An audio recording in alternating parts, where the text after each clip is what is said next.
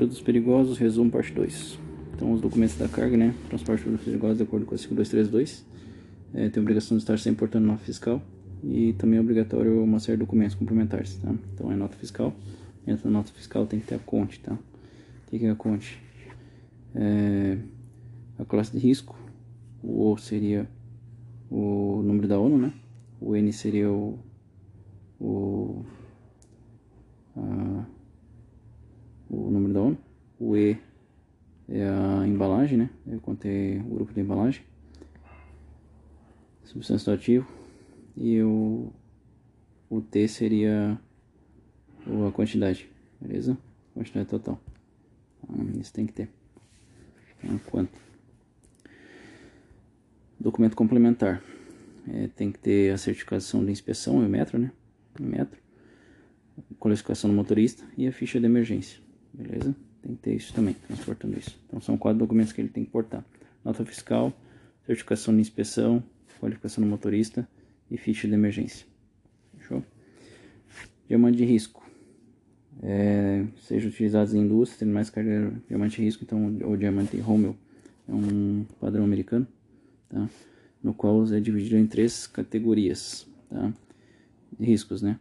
A saúde, inflamabilidade e reatividade. Tá? Isso apronta o grau de severidade deles, tá? no diamante de Rommel. Tá? Vai de 0 a 4 graus, então são 5 níveis, beleza? E ainda indica os riscos específicos, né? No quadrante inferior, tá? Se ele é oxidante, corrosivo, reativo à água, radioativo, conforme a tabela, tá? Então, a cor azul seria o risco à saúde, vermelho inflamabilidade, amarela reatividade, tá? Então, a reatividade do amarelo daí do Brasil dá para se associar ao, ao radioativo, né? É, substâncias é, radioativas lá no, no, nosso na nossa classe, nossa cor, tá? O amarelo totalmente nosso é oxidante, mas o branco e o amarelo seria radioativo, beleza? Essa seria a reatividade. Tá? Os riscos então, o 4 é o mais extremo, mais periculosidade, e o 0 é o mínimo, então mais suave, beleza? Então, isso daí. Inflamabilidade é o ponto de, de ignição, né, ou de fulgor, né? Essa é a classificação, tá? E os riscos específicos nós temos oxidantes, ácidos, alcálios, corrosivo, criogênico, usa água, radioativo, risco biológico, beleza? Tem essas classificações. A reatividade é como se ele pode explodir subitamente, se ele é, pode explodir em caso de choque, aquecimento, instável, né? Violência química, beleza? Essas são as classificações, tá? Uh, uns exemplos de vermelho inflamabilidade, os riscos são, por exemplo, 4 gases inflamáveis. Tá? É, o, o, risco azul ali, né, o produto número 4 seria um produto letal. Tá? O amarelo, reatividade, capaz de produzir detonação. Tá? Esses são alguns exemplos. Tá? Transporte a granel. Tá? Transporte a granel, no caso, é de um. Temos dois tipos, né? Um único produto na mesma unidade de transporte. Nós temos as identificações né, na sinalização na dianteira, na traseira nas laterais, tá? Então na dianteira vai ter o painel de segurança, posicionado do lado esquerdo, lado do motorista. Sempre lembrar que é o lado do motorista, tá? Painel de segurança, beleza? Painel de segurança, então.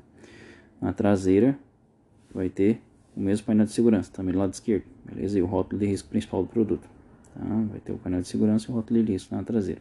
Nas laterais, o mesmo painel de segurança juntamente com o rótulo de risco principal, posicionado ao centro da traseira, tá? Do centro para a traseira, beleza? Tem que gravar com produtos diferentes no mesmo, no mesmo caminhão. Na dianteira vai ser o painel da ONU, sem o número de risco, porque é várias cargas, né? Lembra? Cargas gerais. Na traseira também um painel de segurança idêntico à dianteira, sem número de risco. E os rótulos de risco que forem dos produtos, tá? Cada rótulo de risco. E nas laterais, é, os, cada tanque deve ser compartimento distinto, né?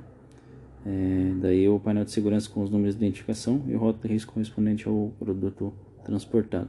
Quando é transporte de carga embalada, é a mesma coisa tá? que um produto. Tá? Um produto é, perigoso, beleza?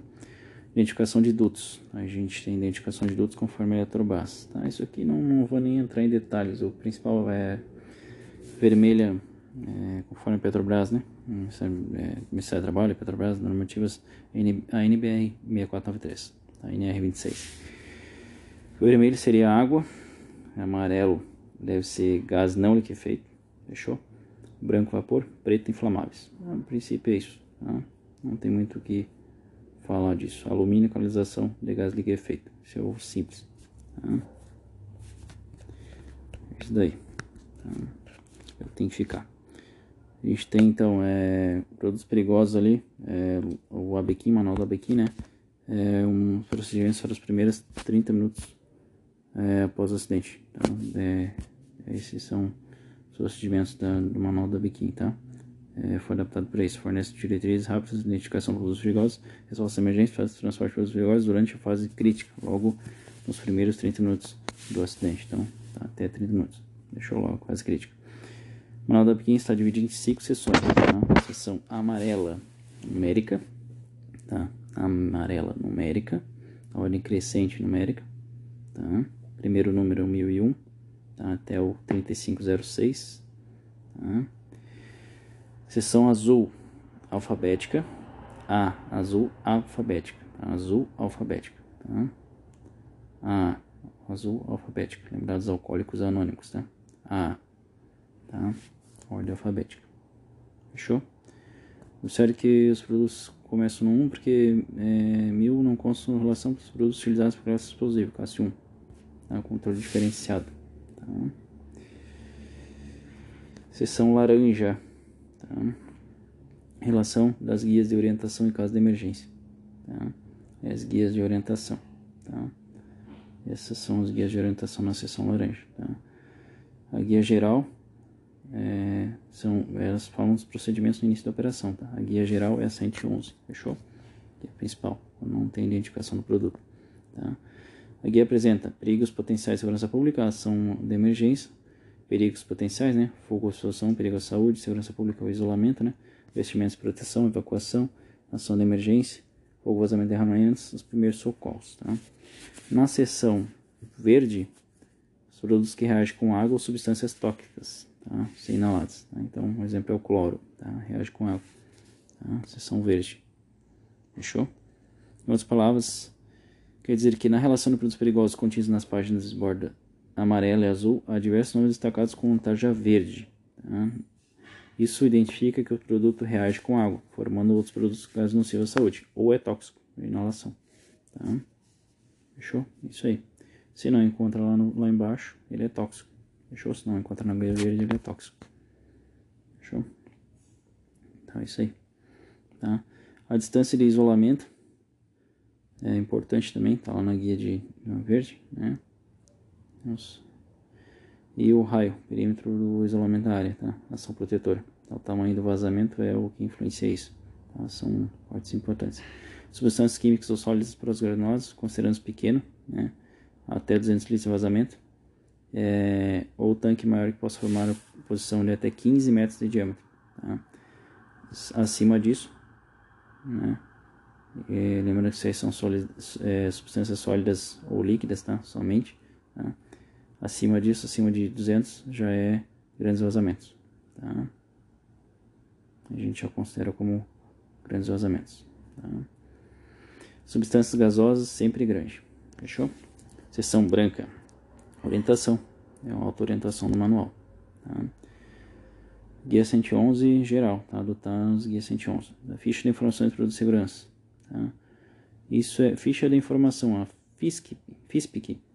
É um documento criado para normatizar sobre as propriedades e riscos inerentes dos compostos químicos e misturas. Tá? É responsável por normatizar informações que obrigatoriamente devem aparecer nas embalagens de qualquer produto que contém produto químico. Fechou? FISC. Tá? Isso aí. Tá?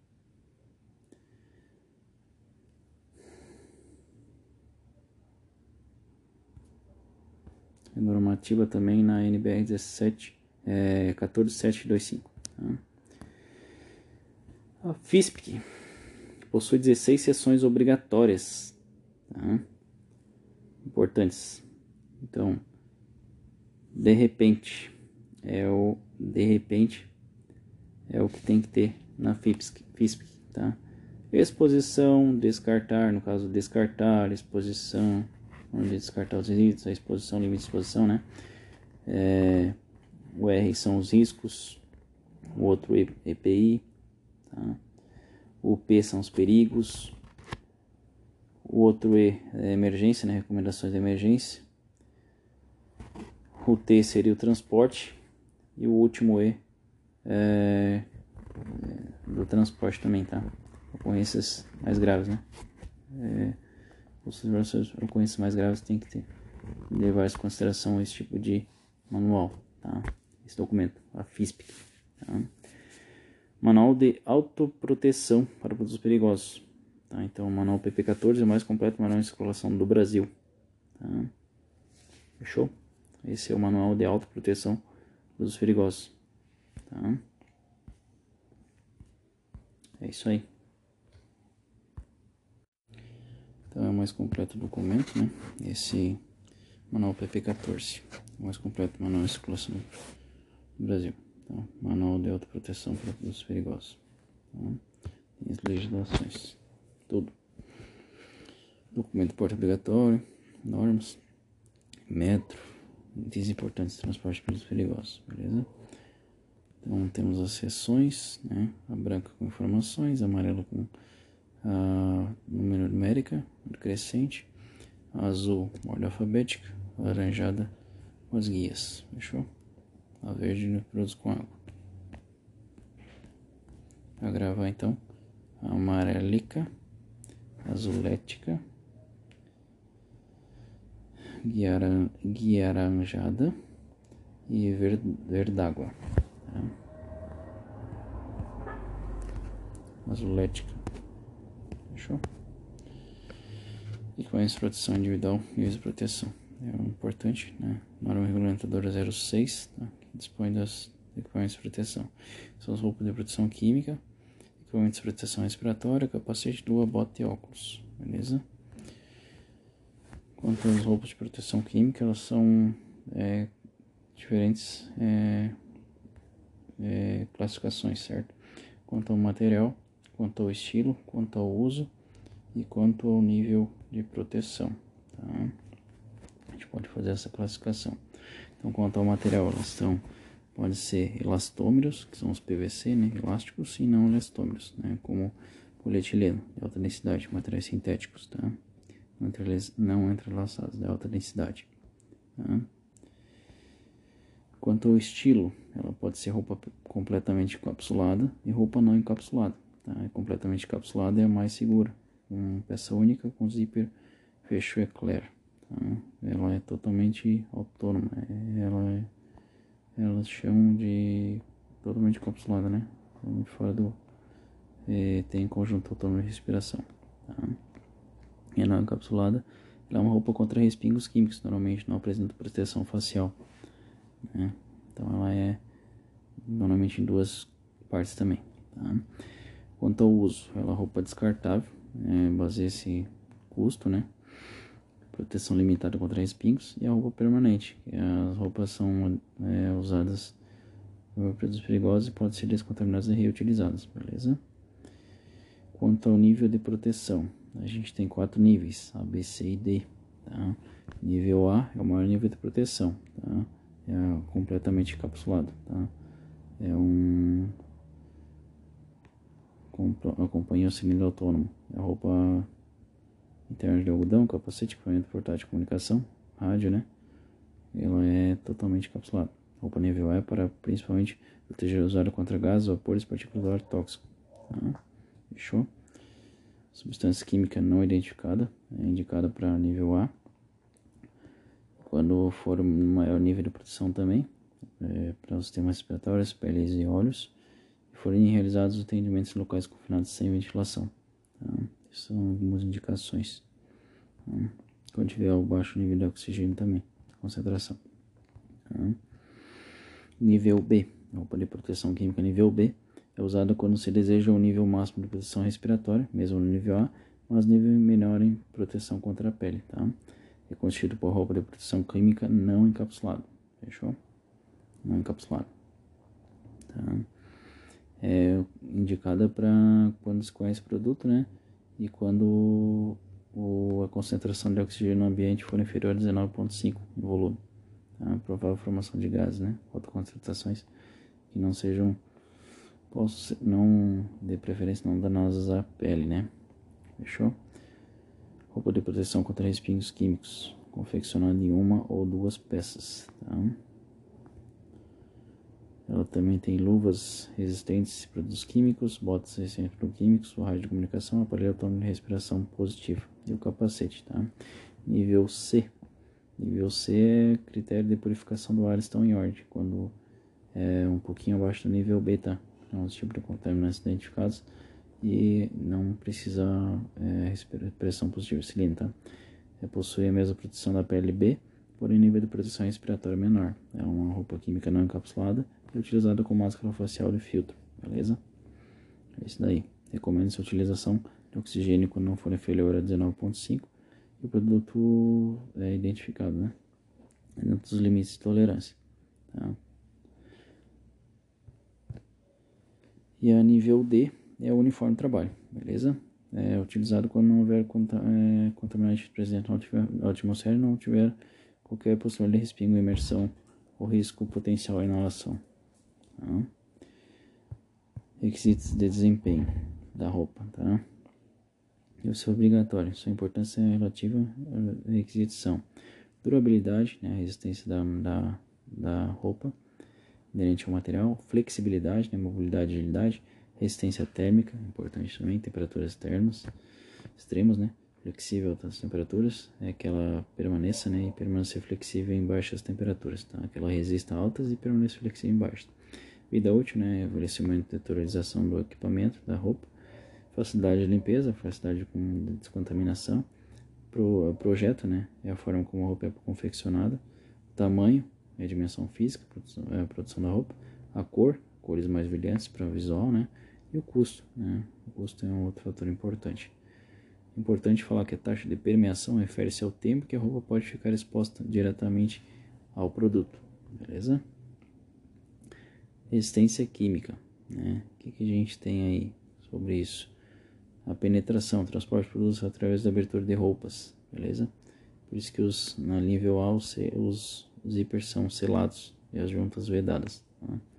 Proteção contra rasgos, furos e fissuras. Tá? Degradação é a contração ou expansão, né? A leve descoloração, áspera e a ou pegajosa ou rachaduras do material. Alterações pode a penetração de de contaminantes, né? Ou seja, a degradação ação química ou da ruptura molecular do produto, né? A utilização e degradação evidenciada por alterações físicas do material, né? Fechou? Pode se tornar o quebradiço e tal. A degradação é o uso, né?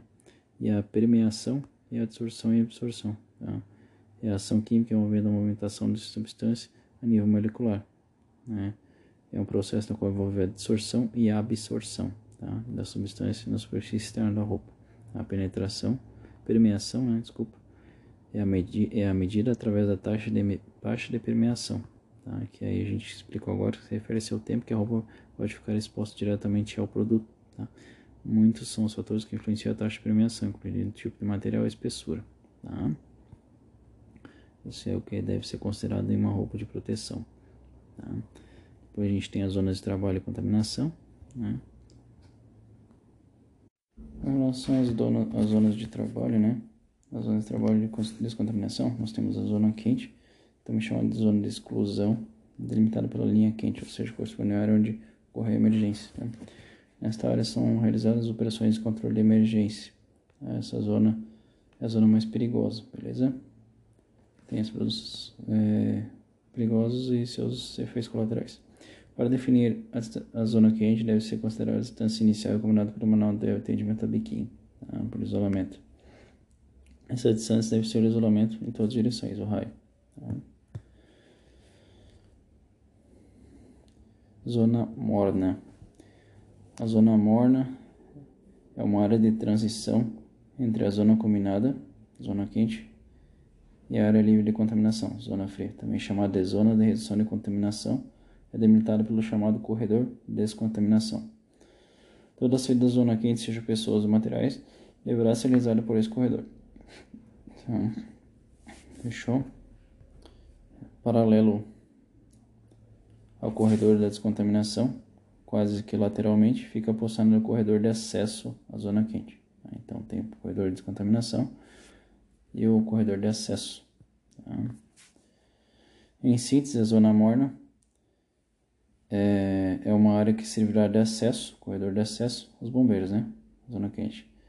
E também o corredor de descontaminação. Esse corredor de descontaminação, a zona morna, deverá ser largo o suficiente apenas para abarcar o corredor de descontaminação, né? sendo o seu início montado a partir da linha quente. Tá? Também tem, na zona é importante frisar, que ela deve construir também além do corredor de descontaminação, uma saída de emergência para os bombeiros que atuam diretamente na zona quente, uma rota de fuga, né? uma saída de emergência, beleza? É, os bombeiros devem estar devidamente equipados com nível de proteção a menos aqui, né? que os que estão atuando na zona. Tá? Fechou? Ou seja, os caras estão usando o nível A, ou os caras da zona de descontaminação para usar o nível B. Tá? No mínimo, uma menos. Tá? A entrada de pessoas através do corredor da zona de acesso e saída pelo corredor de descontaminação deve ser bem controlada e demarcada. Tá? Após nós temos a zona fria. Essa fica disposta na parte mais externa entre as zonas de trabalho. Deve cobrir toda a circunferência periférica da zona morna, perfeito? Também chamada de zona de suporte. Tá? É considerada livre de contaminação. É uma área segura, beleza?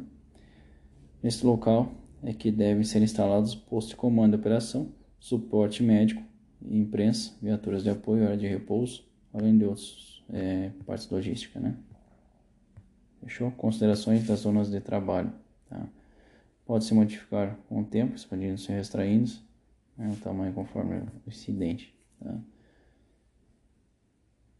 Deve sempre assumir que pessoas materiais que deixam a zona quente estão contaminados. Tá? Pode ser uma contaminação direta ou indireta. Né? Então, o que, que a gente tem? Zonamento, então, temos a zona fria, né? é, temos onde tem a logística, suporte, então, temos a zona morna, que é o corredor de acesso, né?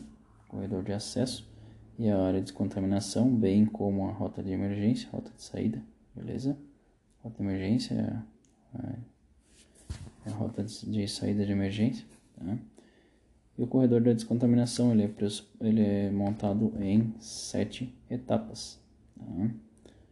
Onde começa na zona quente e termina na zona fria. Tá?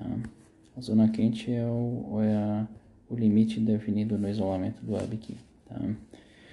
Descontaminação.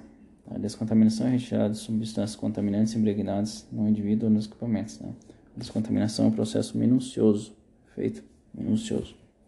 Tá? É, proteção através do uso de equipamentos de proteção individual com o mesmo nível de proteção das equipes que estão na zona quente. Tá? Então, o pessoal que está fazendo essa descontaminação deve usar no mínimo o mesmo nível de proteção. Tá? É, o nível abaixo ou no mínimo o mesmo nível de proteção que o pessoal está tá com a, tá na zona quente. Tá? Ou no mínimo, desculpa, o nível abaixo ou o mesmo nível de proteção. Métodos de, de descontaminação. Nós temos vários métodos, né? É, dentre eles, citamos aí diluição, que é a redução de concentração né, do, do, do, contaminante até níveis não perigosos. Dissolução, é a adição de uma substância intermediária durante o processo de descontaminação, né, por exemplo, utilização de querosene. Surfactação, é a aplicação de agente surfactante. Né. Neutralização, é utilizado normalmente em substâncias corrosivas né, para neutralizar, utilizando é, um, um, ácido, uma base ou um ácido para neutralização né, da, da pH. Solidificação, aplica-se agentes gelatinantes. Né. Aeração, aplica-se vapor de água no material contaminado. Apresenta bons resultados em produtos voláteis. Tá? Esses são os métodos. Tá? Nós temos seis métodos então, que são os DDNS, DDNS AS ou DDNS AS, tá? Ou DDN SAS, tá? Eu acho que é mais fácil gravar DDNS AS, tá? que seria o DDNS? Diluição, dissolução, neutralização, surfactação, aeração e solidificação, beleza? DDNS AS, tá? Esses são os métodos de descontaminação, são seis, tá?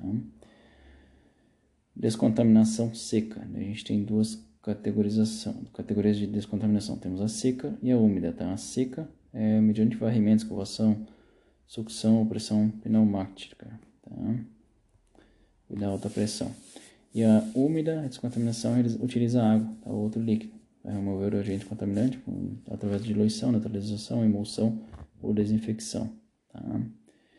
É, o uso de muita água pode causar um aumento da taxa de absorção da pele. O tempo de lavagem deve ser pelo menos 30 segundos e no máximo 13 minutos.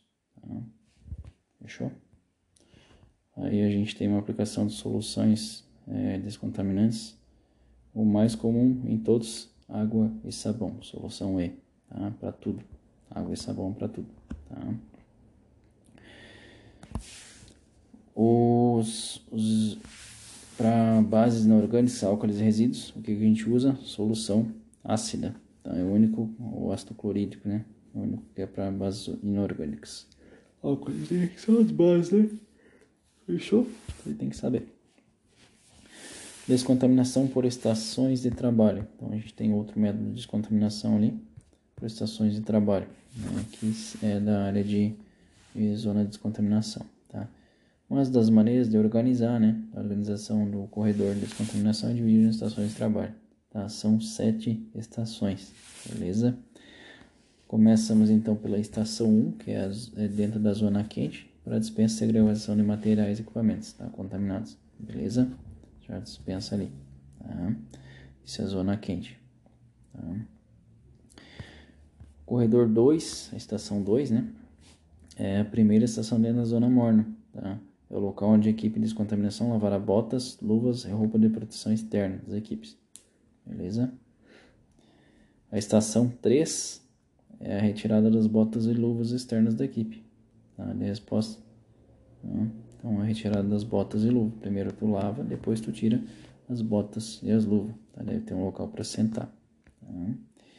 A estação 4 é, é o local onde os integrantes da equipe de resposta trocam de cilindro de ar, máscara autônoma. Essa estação é utilizada por apenas os bombeiros retornarem à zona quente, os que retornam à zona quente. Por isso que é uma estação separada. Tá? Então a gente tem que lembrar que essa estação é a estação separada ali. Tá? É só os bombeiros que retornam à zona quente, tá? É, Observa que nessa estação 4 é necessário um local que permita os integrantes da equipe de resposta sentarem, além de cilindro de ar comprimido, luvas, botas limpas. Tá? A estação 5 é a estação que pula direto, né? Depois da 3 vai para 5. Né? É a estação onde é remove-se a roupa encapsulada tá? da descontaminação as luvas internas e, e aciona-se um invólucro adequado, tá? acondiciona-se, tá? coloca num, num, local adequado. Tá?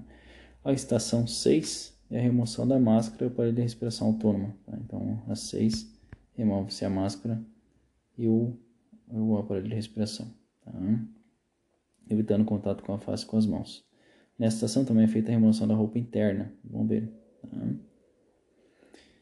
É, os materiais internos da roupa química são lavados pelos próprios bombeiros, tá? Os materiais externos devem ser tratados pela empresa especializada, tá?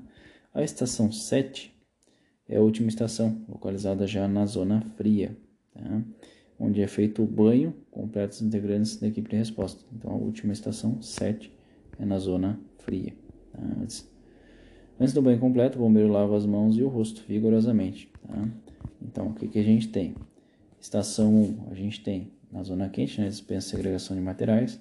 A 2 é a primeira na zona morna ali já, é onde é lavado tudo, né? Botas, luvas, roupas, proteção, toda a parte externa, lavar toda a externa. A estação 3 retira-se as botas e as luvas, tá? deve ter um local para sentar. A estação 4 utilizada somente para o pessoal que vai retornar para a zona quente, a troca de cilindro, tá? A estação 5 remove-se a roupa encapsulada, né? A estação 6 remove-se a máscara, né?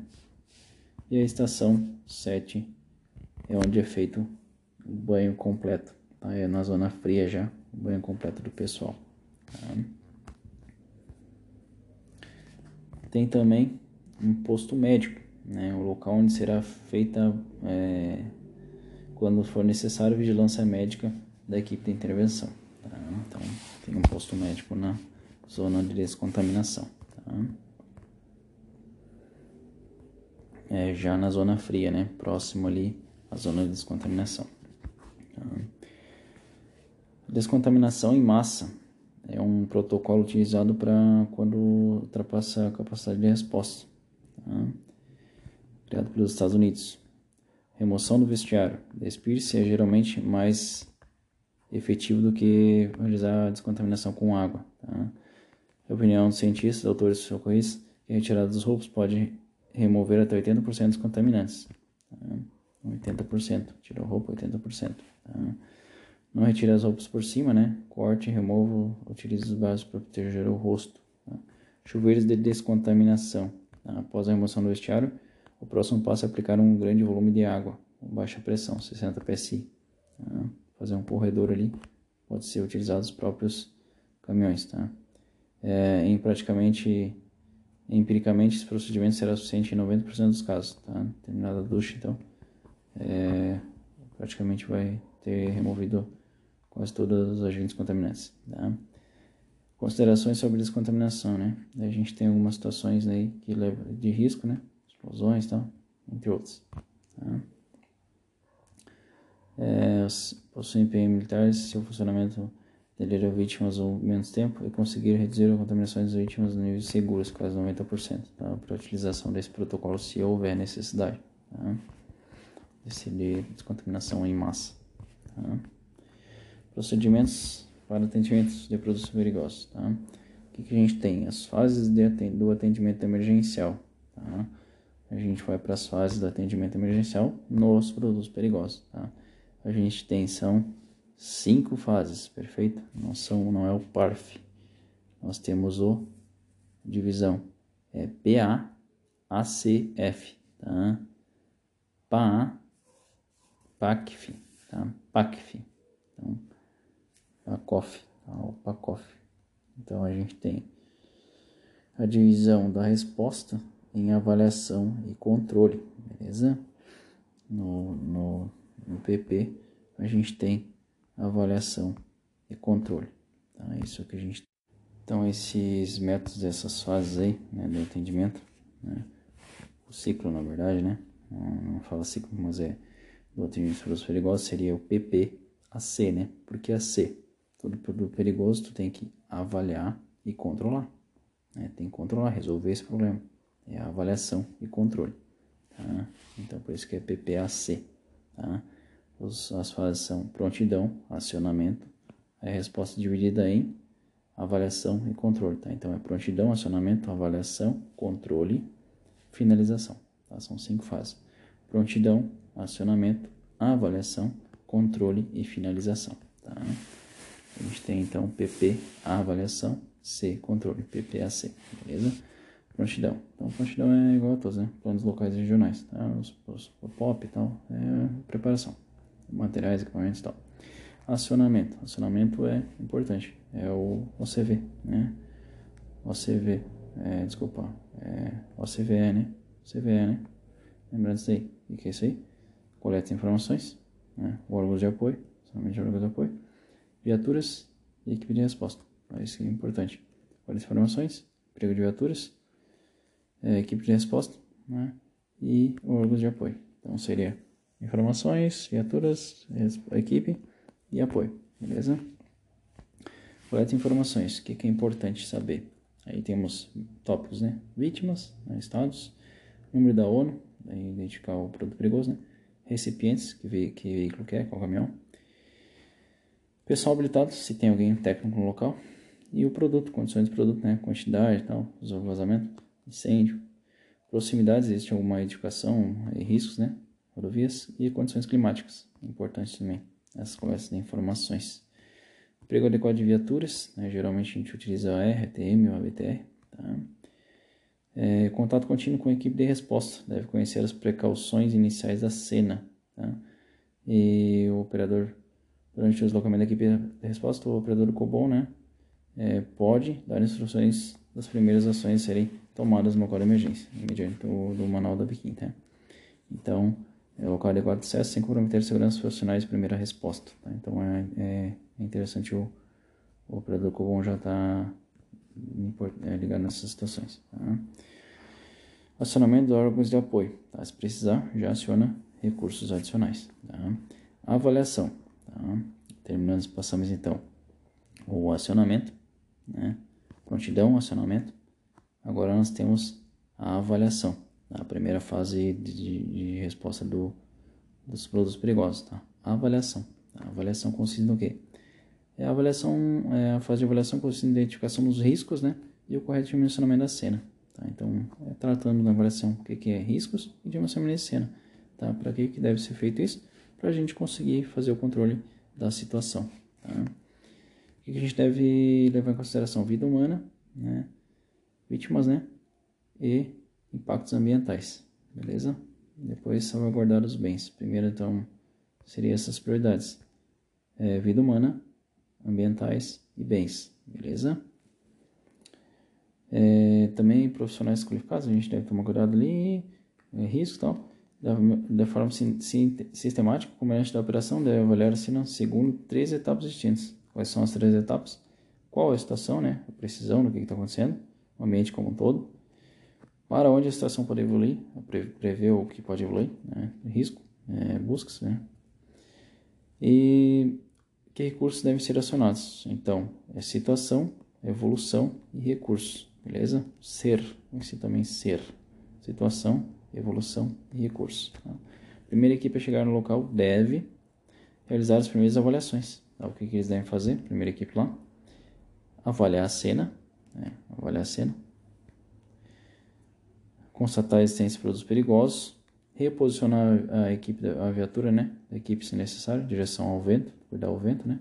Identificar o produto, se possível, ou seu número avaliar a quantidade de tipo de vítimas, informar a central, certo? Isolar a área, se possível, né? estabelecer zonas de trabalho e pontos de controle para regular o acesso de cada uma das zonas, né? Verificar se é seguro abordar as vítimas e acionar recursos adicionais se necessário, beleza? Então, a avaliação seria a avaliação da cena, né? Cuidar aquelas, aquelas referências ali, a situação, né? estação, evolução e recursos, né? constatar a existência de produtos perigosos, existem realmente, relacionar, reposicionar as viaturas, direção ao vento deve ser cuidado, identificar produtos perigosos, né? avaliar a quantidade de vítimas, informar o COBOM central, isolar a área e é, verificar a segurança de abordar as vítimas. Tá? Por fim, os recursos adicionais. Tá? Passada essa etapa, nós temos o a zona, a parte de controle, a fase de controle. É onde a gente começa a fazer a parte de resposta em si, tá? o, tra o trabalho operacional. Né? A fase de controle da emergência é representada pelo desenvolvimento das ações táticas né? então, e operativas. Então, ações táticas e operativas. Tá? Principal aspecto a ser considerado durante o atendimento de um acidente envolvendo produtos perigosos diz respeito à segurança das pessoas envolvidas. Tá? Então, segurança. Tá? deve-se ter uma equipe multidisciplinar, multidisciplinar, certo? E é de fundamental importância a integração entre as equipes. Tá? É, para tanto, é necessário estabelecimento com PC, posto de comando, com um comando unificado. Tá? A primeira resposta, então, o que, que tem que ser feito, né? É, as ações a serem desenvolvidas, certo? Por etapas. Tá? É, deverão contemplar o que?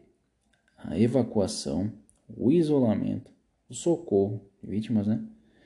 A estanqueidade do vazamento, a contenção ao confinamento do produto, o abatimento de vapores, neutralização e remoção do produto, monitoramento ambiental e a prevenção e combate a incêndio. Tá? Isso é o que a gente tem na primeira resposta. Tá? Temos aí o EIS PMP. Tá? Então a gente tem isso daí. EIS, EIS, PMP. Tá? EIS-PMP. Tá? Evacuação, isolamento, socorro, a estanqueidade para os perigosos, né?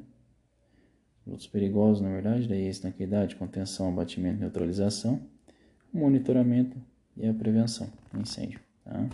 Por isso que então é, essas estações aqui da, do, do, PP ali, é estanqueidade, contenção, abatimento, neutralização, tá? Isso tem que ser feito, tá? O E seria evacuação, o I isolamento, socorro, EIS, tá? Evacuação, isolamento, socorro, tá? Depois nós temos tratamento de produtos perigosos, a estanqueidade, contenção, abatimento, neutralização, o M, o monitoramento, né? Ambiental e combate incêndio, prevenção do combate incêndio. Tá? Socorro às vítimas, né? segurança em primeiro lugar, sempre. É... O comandante deve, no entanto, o comandante deve assegurar que a vítima todos os envolvidos, tanto as vítimas da zona quente em risco imediato, quanto as vítimas que serão atingidas no futuro próximo, em risco iminente, beleza? Então, tem que tomar cuidado para que a ocorrência não se agrave, tá? Em resumo, os socorristas devem entrar na área com proteção adequada depois dessa estar liberada pelas equipes de resgate, retirar as vítimas da área de risco ou aguardar a sua retirada pelas equipes de resgate, atender as vítimas conforme o protocolo, devendo, né, oferecer suporte pré-hospitalar, descontaminá-las, monitorar as vias aéreas, respiração, circulação, né, ABC, cuidar das queimaduras, inalação e ingestão e realizar curativos, mobilização ferimentos e lesões. Tá? bem tranquilo. Métodos de controle de derramamentos. Tá? A gente daí passou para o socorro, tratamento de vítimas. Então, prioridades ali, então, o que a gente teve? As prioridades da, da do, do, dos perigosos.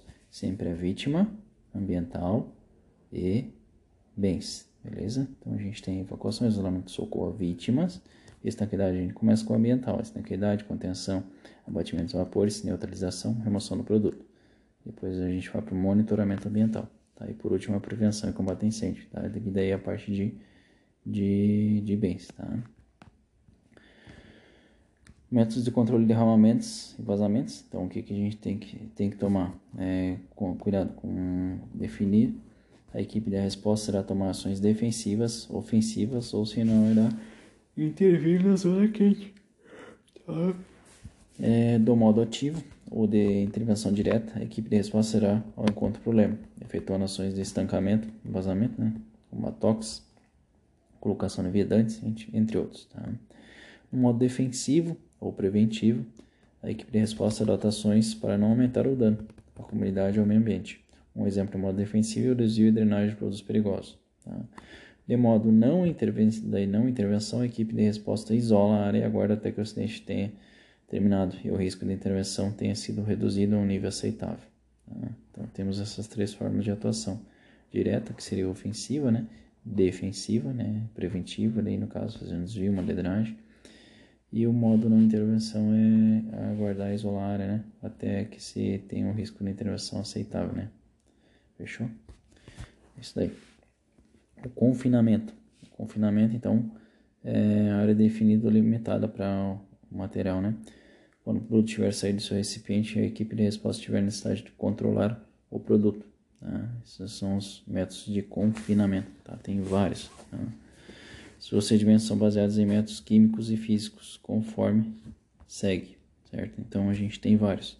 E a gente tem que gravar aqui o A, o D e o R. Tem vários A, D, R. Tem A, A, C, D, D, D, D, D, 4 Ds, 5 Ds, R, R, tá? Então tem absorção, né? processo físico de reter ou recolher material perigoso, líquido, tá? Adsorção, um D, tá? D dado. Processo no qual o perigoso líquido interage com a superfície sólida, aderindo à superfície e é absorvido, tá? Então, o absorção é o líquido é, é recolhido, tá? É a absorção. O, o absorvente irá geralmente dilatar e expandir o tamanho. Tá? É a dissorção, processo no qual o produto perigoso interage com a superfície sólida, aderindo, né? a de, de, de aderir à superfície sem ser absorvido. Tá? Fechou? Como com os adsorventes. Tá? Não é absorvente. Então, o processo de adsorção é acompanhado pelo aquecimento do adsorvente, tá? enquanto que o de absorção não. Então, no adsorção com D tem aquecimento. Tá? Fechou? A cobertura. Cobertura é um meio físico utilizado como uma medida temporária. Tá? São estágios. A cobertura pode ser feita de várias formas. Tá? Pode ser com uma lona e tal, uma barreira, para que a fonte radioativa, né? Na verdade, gases e tal, esse tipo de coisa para cobertura. Tá?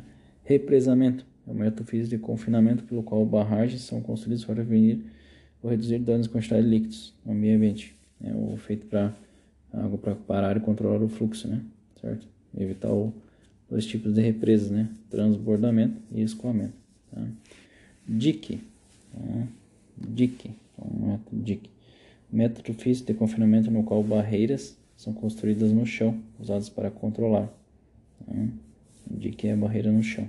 Tá? Diluição, método onde se utiliza grandes volumes de água, diluição em água, geralmente corrosivo. Né?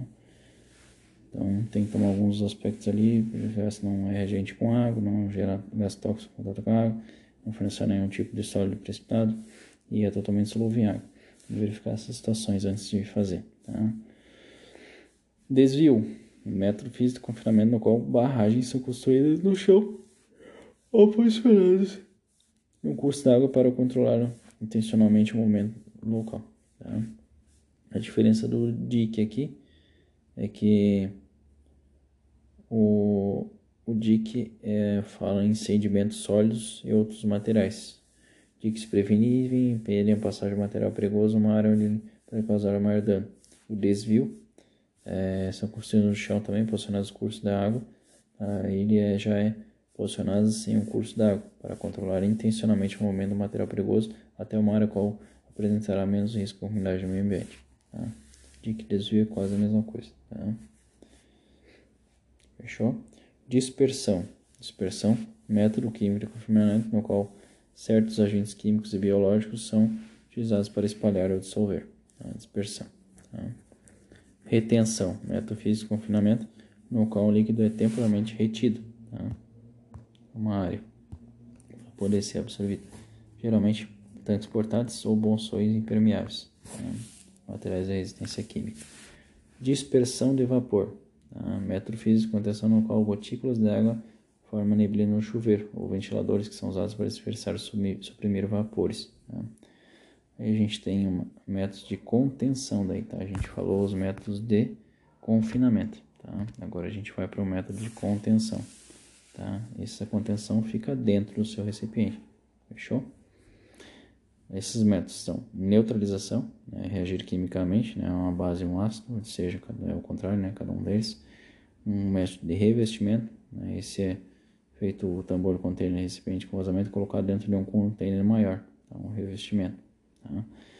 Vedação, estancamento, método físico onde utiliza cintas de vedação, botox, cunhas quimicamente combustíveis para reduzir ou parar temporariamente o fluxo dos materiais. Né? O estancamento, né, batox e cunhas, na abertura reduz do diminuir o fluxo do produto. Tá? A vedação, aplicação do material dispositivo sobre a abertura, manter o produto perigoso dentro do container. Tá?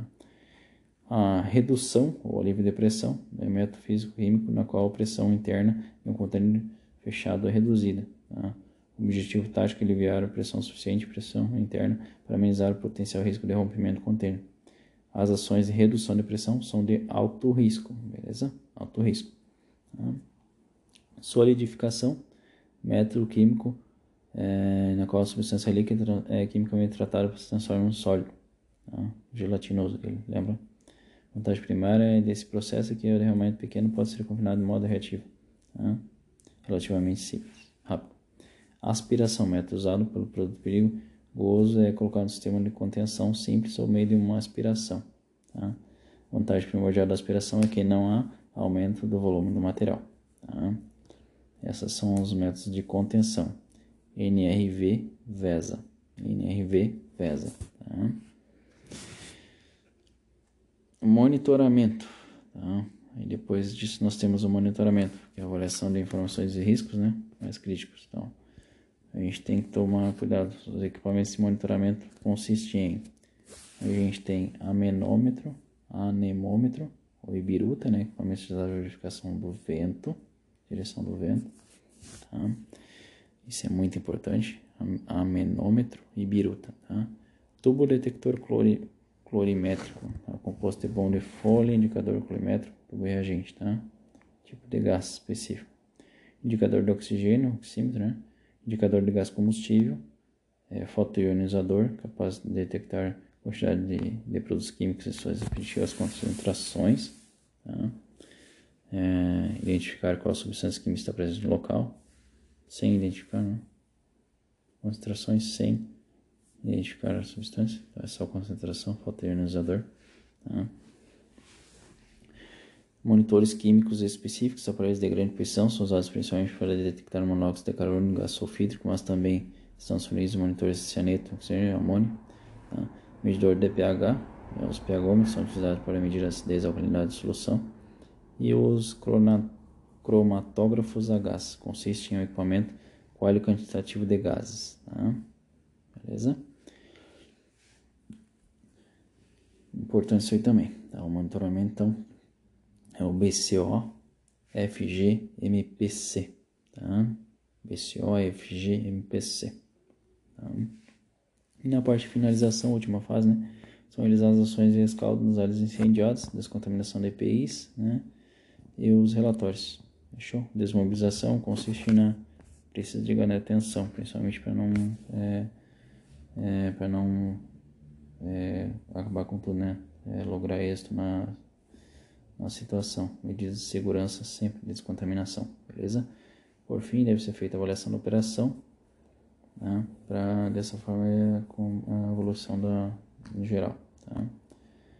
Temos ali também a equipe de intervenção, resgatar possíveis vítimas, cena segura, são deve ter cinco integrantes, tá? sendo dois bombeiros para execução das ações táticas, que tiver resposta, dois bombeiros para descontaminação e o comandante, tá? deve ter no mínimo isso daí. Tá? Submissão das ações de contaminação, sempre segurança da equipe. Tá? Esse é o foco do comandante.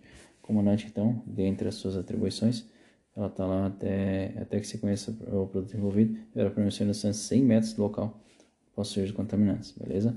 Solicitar a instalação de equipamento de monitoramento de evento, peruta, é ele que solicita, tá? Identificação de risco, tal, biquinho, olhar a quantidade de estado de vítima, então, isolar a área, né? É, tal isolamento será feito utilização de fita zebrada, por exemplo, tá? Fechou? Isso aí. Determinar a evacuação, esse tipo de coisa. Definir os pontos fazer os 360 graus, tá? Deve ser repassar informações da equipe, no Luiz, a terminação da equipe deverá acessar, sugerir o local de rota de fuga, determinar que faça um giro perímetro de 360 graus, tá? Solicitar que cada bombeiro da equipe de resposta faça o teste de rádio. Tá? Isso também é função do comandante. A equipe de resposta, tá? são funções da equipe de resposta.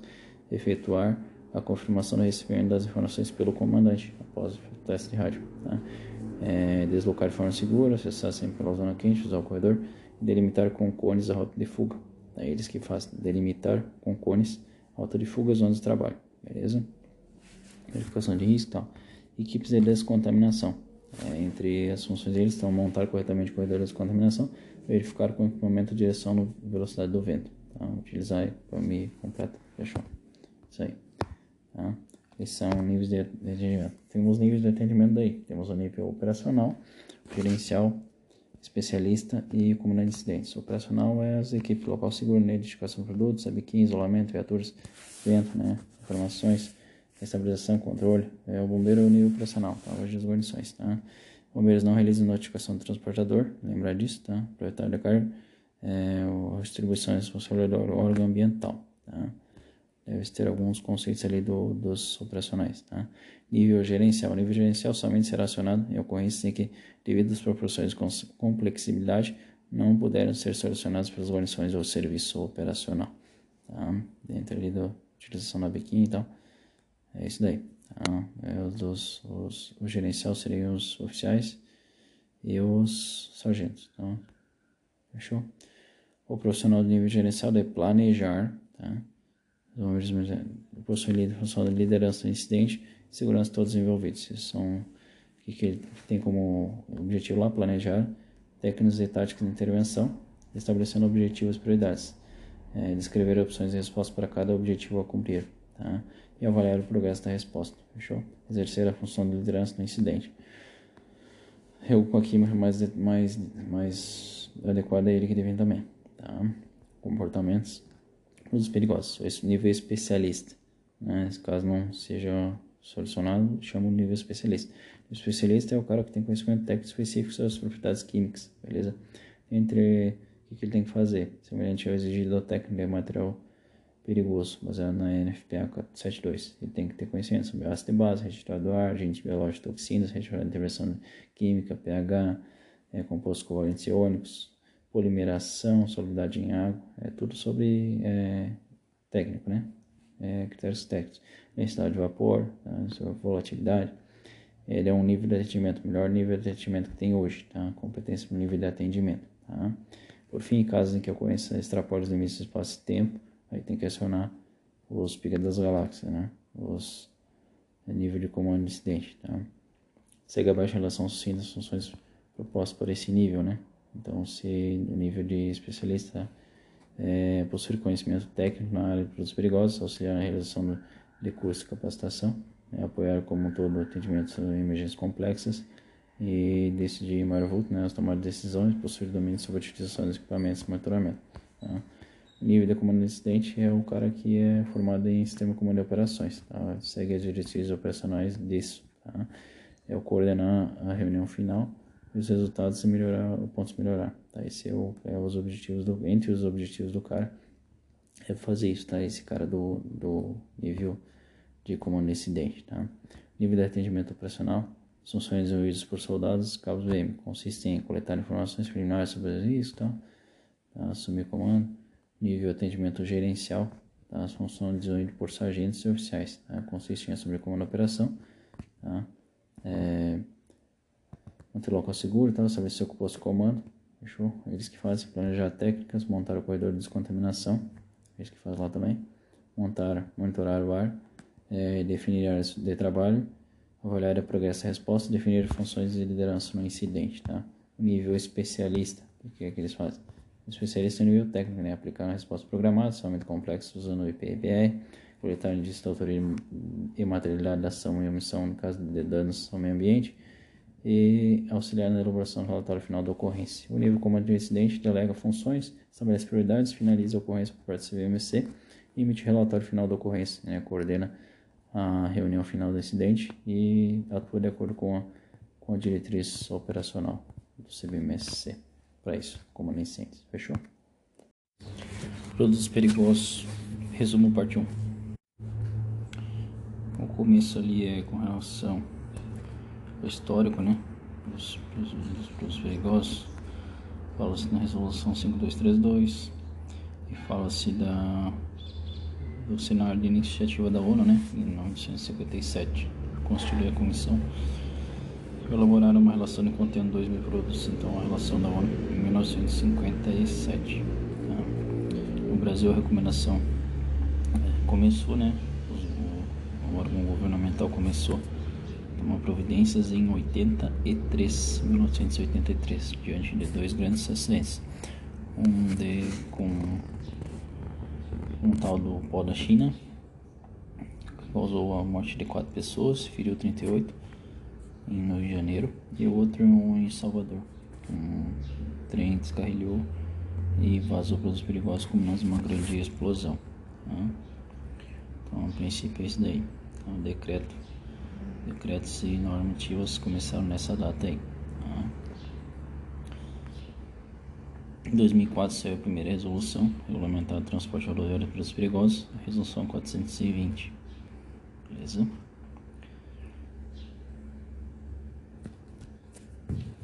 Depois foi revogada pela 5232. Tá? Então, princípios que a gente tem de normativas, tá? 5232 tem o modo 5581, tá? Essa 5232 de 2016, tá? Isso daí.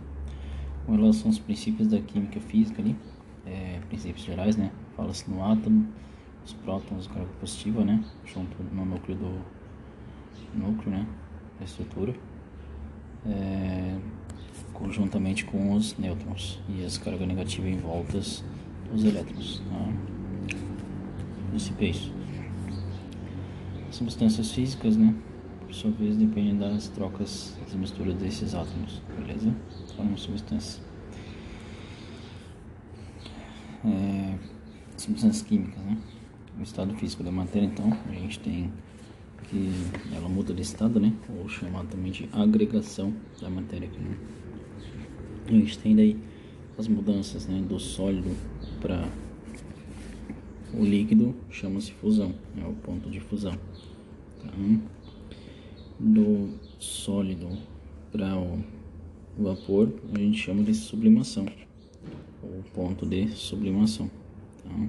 Denomina-se sublimação. Tá? Subli, então, do sólido para o vapor. Tá? Sublimação, a gente lembra disso daí. Tá? Do, do vapor para o sólido, então, é o inverso, sublimação inversa. Tá? Um exemplo dessa sublimação seria o, o, o leite condensado, não, é sólido com vapor, seria as partículas de, de naftalina. Uma sublimação naftalina.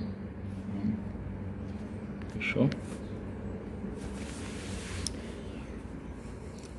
Sublimação inversa então para o vapor para o, do, do vapor para o sólido, tá? do vapor para o líquido é condensação tá? ou liquefação. Então, a gente chama de condensação. Vapor para o líquido. A leite condensado. A gente tem que lembrar que o leite condensado é líquido. Tá? Show? É isso.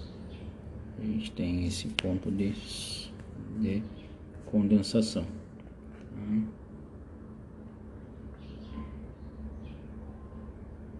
Quando a gente tem uma é, um sólido, tem as partículas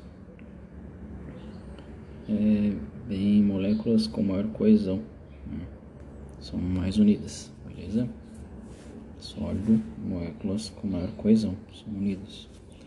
Líquido são moléculas com menor coesão, estado físico. Hum? São menos unidas, mais separadas. E o, o gasoso, ele tem moléculas com coesão quase nula.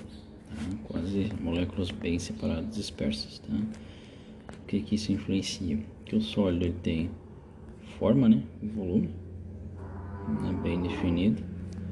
O líquido ele tem é, volume né? bem definido, no entanto ele não tem forma, forma conforme o recipiente que ele está.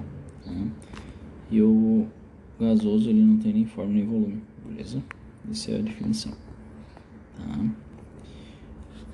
As transformações ali ainda a gente tem então do vapor para o líquido, condensação. Tá? E já do líquido para o sólido, solidificação. Tá? Esses são os, os estados da matéria. A gente tem solidificação do líquido para o sólido. Tá? Líquido para o sólido, solidificação. Tá? Do sólido para o líquido, fusão. Do líquido para vapor, vaporização. Tá? A gente tem então é, quando, o que, que, a gente chama de passagem do líquido para o vapor, ponto de ebulição. Tá? Tem que ficar gravado isso aí. Do líquido para o vapor, a gente chama de ponto de ebulição. Né? Não é vaporização, é ebulição. Tá? A gente é mais conhecido como o, a chaleira, né? Ponto de ebulição. Tá?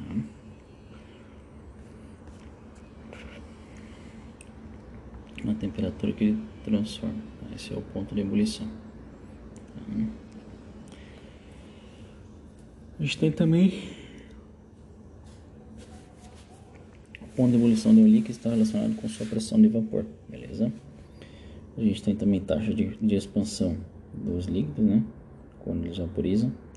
E relação, é, geralmente, taxa de expansão ela é ela é um critério importante. Tá? Ou seja, a taxa de expansão pode pressionar um, um, um ambiente onde esteja esse líquido e esse líquido acaba se expandindo causando uma explosão, rompimento de tanque.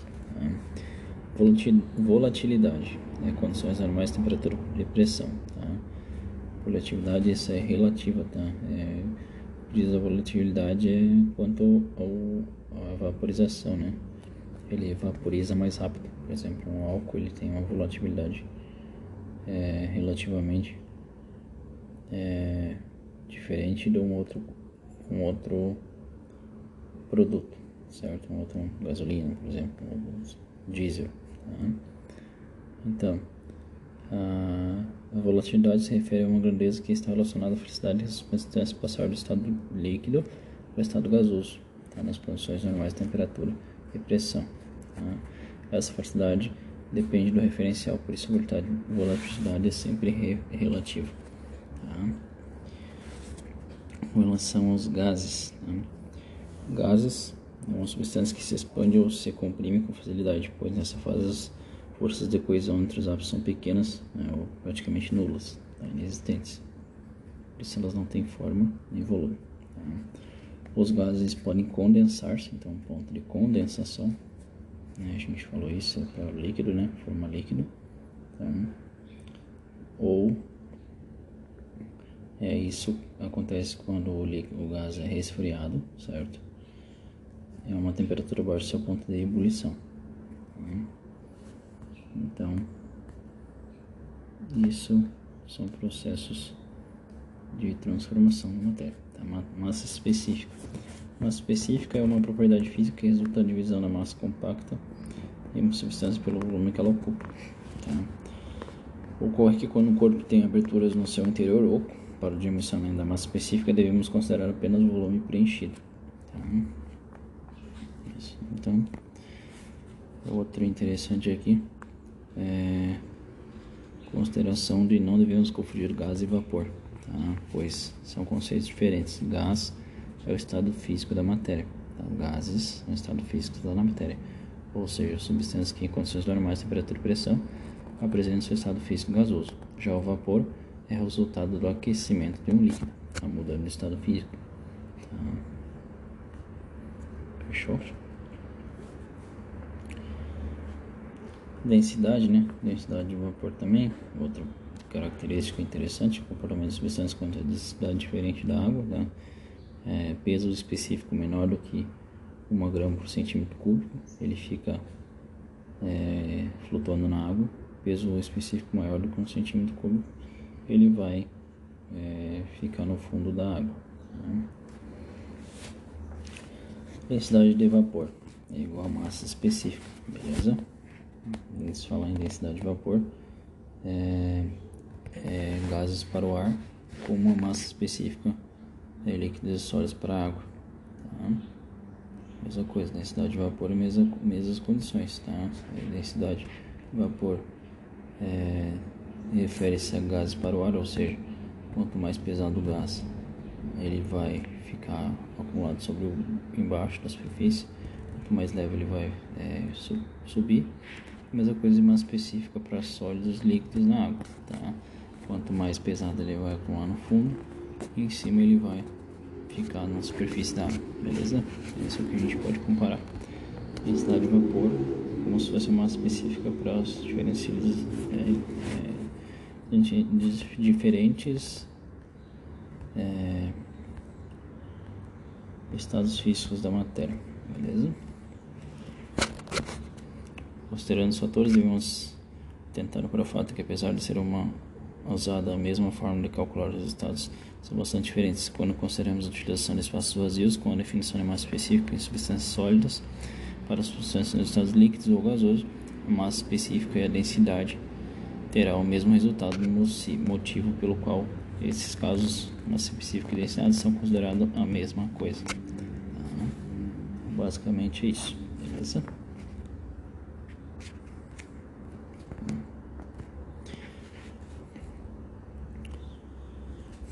Aí nós temos uma densidade do GN e do GN GLP, certo? O GLP ele acumula embaixo e o GN ele é mais leve, ele acumula, ele se dissolve tá? no ar atmosférico.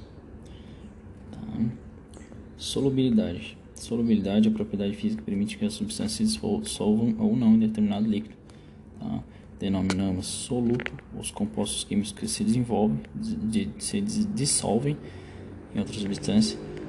Um soluto pode ser gás, um gás, um líquido ou um sólido. Tá? A gente já tem soluto como um gás líquido ou sólido, tá? generalizado. Tá? Ao contrário, o solvente é a substância na qual o soluto será dissolvido para a formação de um novo produto. A água, por exemplo, pode ser um solvente, porém, na indústria química são de uso mais comum solventes à base de hidrocarbonetos. Tá? Fechou? Geralmente torna-se uma mistura homogênea junta. Os solutos podem ser classificados em solúvel, pouco solúvel e insolúvel. Tá? Fechou? Estas são as classificações. Solutos pode ser solúvel, pouco solúvel ou insolúvel. O soluto então que vai desmanchar.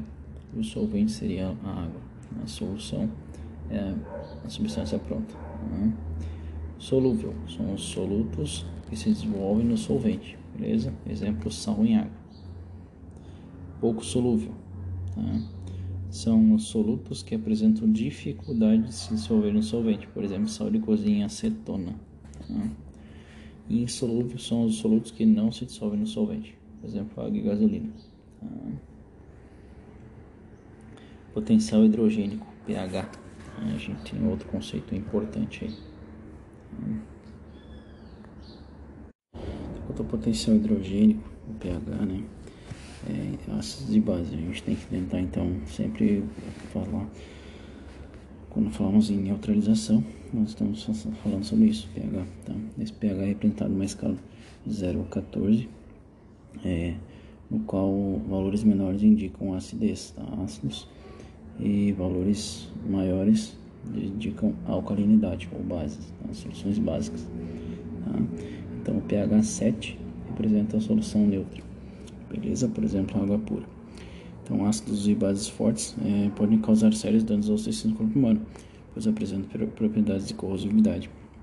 A corrosividade é um processo de caráter químico causado por substâncias ácidas ou alcalinas, os quais desgastam sólidos, podendo causar lesões graves em tecidos humanos, tecidos vivos. Tá? Substâncias com pH menores que 3 ou maiores que 10 podem causar irritação na pele e mucosa, inflamação cutânea e até mesmo possível destruição no tecido. Então, de, as, os limiares são 10 para cima e 3 para baixo. Tá? Pode ser perigoso. Tá? A gente tem que gravar então 10 e 3. Tá? Para gravar então tem que gravar o 3 e o 10, beleza? Da, da periculosidade. Então o número 3. Então o 7 como é no meio é, diminui 3, vai para 3. Tá, o 7 daí aumentando e vai para 13. Tá, vai para 10, desculpa. Tá. Aumenta 4, diminui.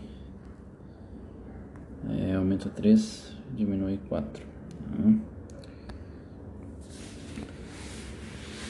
É, limites de, de inflamabilidade. Tá? O que a gente tem que gravar então do 7 ali é o próprio número 7, né? Só que daí tu vai diminuir 4 e vai aumentar 3 para os limites ali. Uhum. Limites de inflamabilidade seria a fonte de ignição, né? Chamada de limite ideal. Nós temos um limite superior de explosibilidade e um limite inferior de explosibilidade. Nós temos o Li e o LSE, o superior e o inferior. Tá? Mistura ideal é, é a certa, né? Que que onde pode acontecer a ignição, é chamado também é um, uma porcentagem certa de oxigênio para uma porcentagem de combustível, certo? Então, é, se tiver abaixo do inferior, não explode, não é combustível, né? não, não, não inflama. E se estiver superior ao superior, ele também não inflama. Então, ele tem que estar nesse ideal. Tá?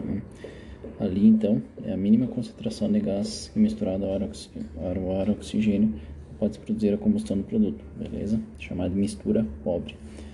E a mistura rica, também conhecida, é a superior, tá? LSE. É a máxima concentração de gás que é, que é misturada ao ar atmosférico é capaz de, de provocar a explosão, a combustão do produto. Tá? condições, é, concentrações acima do, do gás, né, acima do SLE, LSE, não são inflamáveis. Tá? Mistura rica. Tá? Faixas ou limites de inflamabilidade. Então a gente tem isso daí com condicionado das faixas limites de inflamabilidade. Tá? Os valores de LI e LSI são geralmente fornecidos em porcentagens de volumes tomados aproximadamente né, as, as condições atmosféricas, né, 1 atm e 20 graus Celsius. Tá? Então tem alguns exemplos ali, por exemplo, etanol 13,6% Li, 19% o LSE. Tá? Já temos o benzeno, por exemplo, altamente inflamável, né? 1,3 o Li e 79% o LSE. Tá?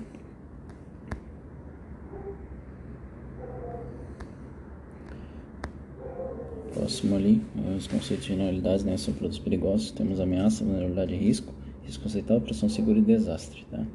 A ameaça, então, é o fato, tá? definido como fato a situação causa danos, tá? Pode causar danos. Tá? Fechado?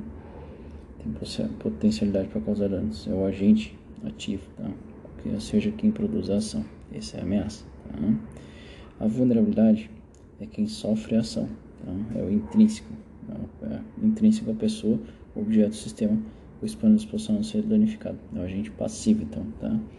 Por exemplo, é, essa característica intrínseca para suscetibilidade, tá? Ao dano físico ou químico, tá? Por exemplo, de ameaça, então seriam as descargas elétricas, tempestades e enchentes, né? São exemplos de ameaça. São, são quem produz, tá?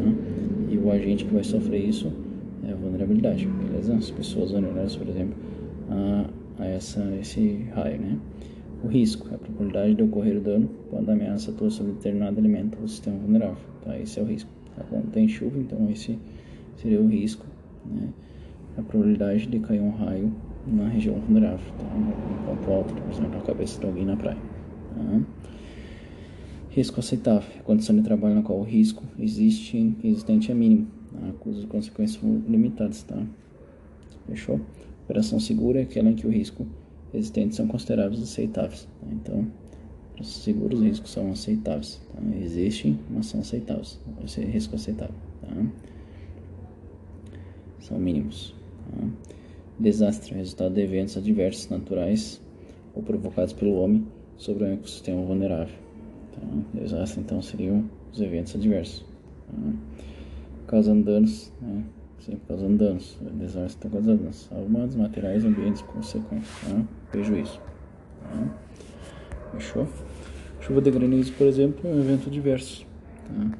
Enquanto seu resultado sobre uma determinada comunidade ou plantação pode ser desastroso ou não. Tá? Fechou? Política Nacional de Defesa Civil classifica os desastres de acordo com sua evolução, origem e intensidade. Emergências, situações que exigem uma intervenção imediata. Tá? Situações críticas, então situações cujas características e risco exigem, além de uma intervenção imediata, né, os profissionais treinados qualificados adequados, uma postura organizacional não rotineira para coordenação. Tá? Fechou? Um exemplo de acidentes como prosíticos, situações críticas, então SO. Tá? Produtos perigosos, é o termo produto perigoso é, é, é bastante vago e possui um significado amplo. Tá? Seriam o quê? É, analisando o termo sobre uma ótica mais estrita, denominando os produtos perigosos como sendo toda substância ou alimento que, por sua característica de volume e periculosidade, representa um risco além da normalidade à saúde. Beleza? A propriedade, o meio ambiente, outra, a sua extração, fabricação, armazenamento, transporte ou uso. Fechou? É isso aí no Brasil, a resolução 5232. Tá? Agentes biológicos, toxinas, produzidas por seres vivos, vírus, né? Por exemplo, capacidade de provocar lesões, até mortes. Agentes radiológicos, corpos que emitem radiações ionizantes que podem provocar lesões. Tá? Agentes químicos, elementos ou, com, ou compostos que, de acordo com suas características, né, tóxicos, explosivos, né, combustíveis, podem provocar lesões. Tá? Carga perigosa. Não se pode confundir produto perigoso com carga perigosa. Carga perigosa seria né, qualquer carga contendo ou não produtos perigosos, tá? quando mal condicionado. Fechou? Acidente com produtos perigosos, evento repentino e não desejado, né? onde há liberação de substâncias químicas perigosas em forma de incêndio, tá? explosão, derrame, vazamento. Tá? Emergência com produtos perigosos seria é, existe uma substancial diferença entre atendimento de ocorrência ordinária ocorrência de produtos perigosos. A ocorrência de produtos perigosos nem sempre a solução mais rápida são as mais seguras, tá? eficientes. O que devemos cuidar é cautela, atenção e comprometimento. Tá? Categorias de produtos perigosos, a gente tem perigos biológicos, né? perigos radiológicos, né? os biológicos seriam os agentes biológicos, né? vírus, bactérias, enfim, é, fluidos né? corporais Radiológicos seriam os que emitem radiação ionizante, elementos natural radioativo, né? Por exemplo, uma máquina de raio-x. É, e temos aí, quanto os radiológicos, o perigo deles é definido por três principais fatores: tá? o tempo de exposição, a distância está e a blindagem. Então, essas coisas são importantes quando se fala em perigos radiológicos. Tá? Tempo de exposição a prevenção, né? o acúmulo desnecessário. É, a distância de fonte seria a atenuação da radiação conforme a distância. E a blindagem é a mesma coisa, atenuação da radiação, tá? por meio de anteparos. Beleza? São três principais fatores: tempo, distância e blindagem. Estamos falando em radiológicos. Perigos químicos, né? A gente tem é, é, em grupos. Né? A gente tem térmicos, mecânicos, tóxicos, corrosivos e reatividade. Fechou? Tá. Aí a gente teria os químicos, então, os térmicos seriam perigos térmicos estão relacionados principalmente com a combustibilidade e inflamabilidade. Fechou? Perigos mecânicos, químicos mecânicos são os explosivos, substâncias que sofrem uma transformação química muito rápida. Tá? Os explosivos tóxicos né, são toxicidade. A magnitude da exposição também é a mesma coisa. Tá? Toxicidade. É o que a gente considera três fases, três métodos de intoxicação: tá? absorção, inalação e ingestão. Tá? A corrosão. Corrosão é um processo de degradação de materiais. Tá? É um processo que produz uma alteração química destrutiva no material que está atuando. Tá? Os halogênios. Né? Exemplo cola, furblon e bases ácidos e bases são corrosivos comuns. Tá? Reatividade. Usa-se o termo perigo reativo para fazer referência a substâncias que sofrem reação violenta ou normal com presença de água. Tá? Aí, cuidado com água, né? Reações químicas, né? Interação de duas ou mais substâncias, incompatibilidade, é, são quimicamente compatíveis, não podem é, coexistir harmonicamente. Criogênicos, né? São substâncias é, liquefeitas, né? Para ser liquefeita deve ser refrigerada a temperaturas inferiores a 150 graus. Tá? Os riscos então desses materiais são alta taxa de expansão, evaporação, evaporação, né? capacidade de condensar ou solidificar outros gases e alto potencial de danos aos tecidos, né? queimadura de enregelamento. É uma situação, esse enregelamento é uma situação resultando de exposição excessiva ao frio, causada uma sensação de formigamento ou adormecimento dos membros. Tá? Pode causar até amputação. Tá? Sistema de classificação da ONU. Tá? A gente teve, foi criado em 1957. Tá? A gente tem as classes de classificação da ONU, as classes dos produtos perigosos, classes e subclasses, beleza? A gente tem como a primeira classe substâncias explosivas, tá? Segunda, EGLO, né? Lembrar do EGLO, o 6 é o tóxico, depois a radioativo e corrosivo, tá? o oitavo é corrosivo e diversos. Tá? Primeiro, classe 1 é explosivos, depois é gases, depois é líquidos inflamáveis, depois é sólidos inflamáveis, certo? Depois líquidos é sólidos, depois é os oxidantes, depois é os tóxicos, né? lembrar dos tóxicos lá do Evo 6, depois os radioativos, corrosivos e os diversos, tá? RDC no final, fechou? As subclasses daí, dos explosivos, nós temos substância de explosão em massa, o primeiro, explosão em massa. O subclasse 1.2 seriam artigos é, com risco de projeção, mas sem risco de explosão em massa. Projeção a segunda, seria massa, projeção.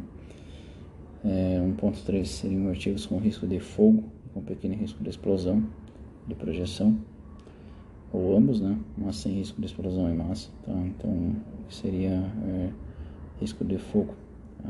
1.3. Tá? 1.4 seria substâncias e ativos que não apresentam risco significativo, né? 1.4. Tá? 1.5 seria substâncias muito insensíveis, com risco de explosão em massa. 1.5 seria insensíveis. Tá? e 1.6 substâncias extremamente insensíveis, sem risco de explosão em massa. Tá? Então, enquanto 1.1 seria o perigoso, né? É, substância sem artigo explosão em massa. Tá? 1.2 com risco de projeção. 1.3 com risco de fogo. Tá? 1.4 seria não apresenta risco significativo. 1.5 muito insensíveis. E 1.6 extremamente insensíveis, beleza? Vou gravar o insensíveis aí no explosivo, tá? Os gases, nós temos primeiro inflamáveis, não inflamáveis, não tóxicos e tóxicos, tá? Os gases, então, inflamáveis, não inflamáveis e não tóxicos, tá? tipo água, tipo não inflamável, e os gases tóxicos, tá? 2.3, gases tóxicos, 2.3 gases tóxicos, beleza? 2.1 inflamáveis, então sempre é, inflamáveis, não tóxicos e tóxicos, beleza? Tóxicos, lembrar que os tóxicos são lá no final, inflamáveis é antes ali, essa é a lógica, tá? Fechou?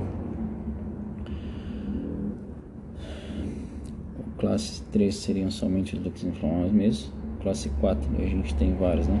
Sobre classe daí seria 4.1 sólidos inflamáveis, substâncias autorreagentes explosivos sólidos, né?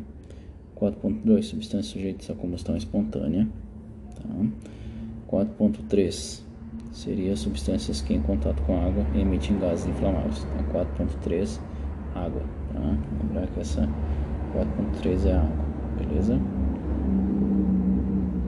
Contato com água emitem gases inflamáveis. Cuidado com a água no 4.3, beleza? Sólidos, perigo com água. Tá? Classe 5. Substâncias oxidantes né, são os peróxidos e peróxidos orgânicos. Os 5.1 são os oxidantes e os 5.2 são os peróxidos. Bem tranquilo. Tá? Classe 6. Tóxicas e infectantes. A 6 seria ponto 1 as tóxicas e a 6.2 as infectantes. Beleza? Depois nós temos materiais aditivos, uma só classe. 8 substâncias corrosivas e 9 substâncias e artigos perigosos diversos. Beleza? Essas são as classificações. A gente tem então as classes, que são nove classes, depois as subclasses, assim elencadas, tá? Explosivos, então, a gente tem seis subclasses. A primeira seria artigo de explosão em massa, lembrar da massa. Dois, artigo de risco de projeção. Né? Três seriam artigos com fogo, risco de fogo, certo? 4 é, não apresentam risco significativo, 5 muito sensíveis e 6 extremamente insensíveis, beleza? Os gases, tá? gases inflamáveis, 2.1, 2.2 não inflamáveis, não tóxicos e o 2.3 tóxicos, beleza? Isso aí. Pela ordem, então, ó, líquidos inflamáveis vem antes os tóxicos é lá, lá na frente, então seria essa ordem, tá? Primeiro os inflamáveis e por último os tóxicos classe 4 ali seriam é, cuidado com as combustão instantânea, né? Então o que, que a gente tem que ver?